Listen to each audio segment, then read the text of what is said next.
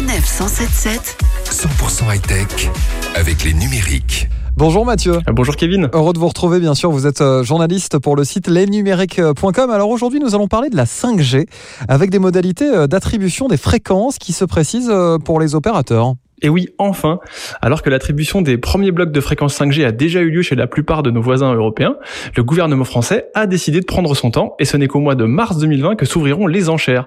Mais on sait maintenant que l'État a fixé son prix de réserve qui sera de 2,17 milliards d'euros. Alors c'est la somme minimale que les opérateurs devront payer, sachant que si des blocs de fréquences dédiés à chaque opérateur sont prévus, ces derniers devront enchérir pour glaner des blocs de fréquences supplémentaires.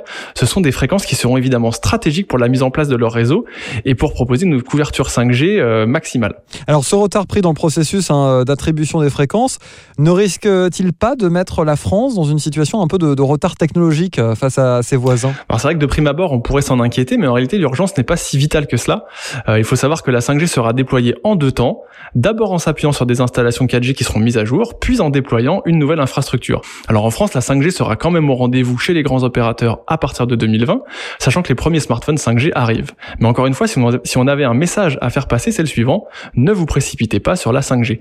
Comme toute nouvelle génération de réseau, mieux vaudra attendre quelques mois de voir comment se passera l'allumage de ce réseau et sa montée en charge. Laissons maintenant euh, la 5G pour parler euh, des voitures électriques. On va revenir sur la route puisque Tesla a décidé de faire payer la connectivité de ses voitures, c'est-à-dire Ouais, c'est vrai que Tesla, c'est un constructeur automobile à part. La société californienne, qui ne propose que des véhicules électriques, a mis un point d'honneur à proposer des voitures ultra modernes qui sont donc connectées.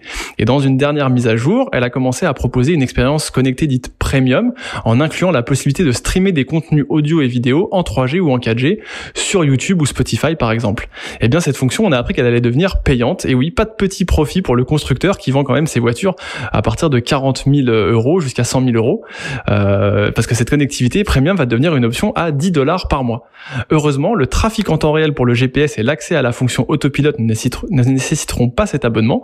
Et puis, il sera toujours possible de partager en Wi-Fi la connexion mobile de son téléphone. Merci beaucoup Mathieu et je tenais à vous souhaiter de très belles fêtes de fin d'année à vous et votre entourage. Ouais, très bonne, euh, très bonne fête aussi à vous. Et c'est vrai qu'on se retrouvera en 2020 pour parler de tech avec, euh, avec les numériques. Avec grand plaisir et bien sûr, bonne fête à vous tous. Retrouvez toutes les chroniques de Sanef 177 sur sanef177.fr.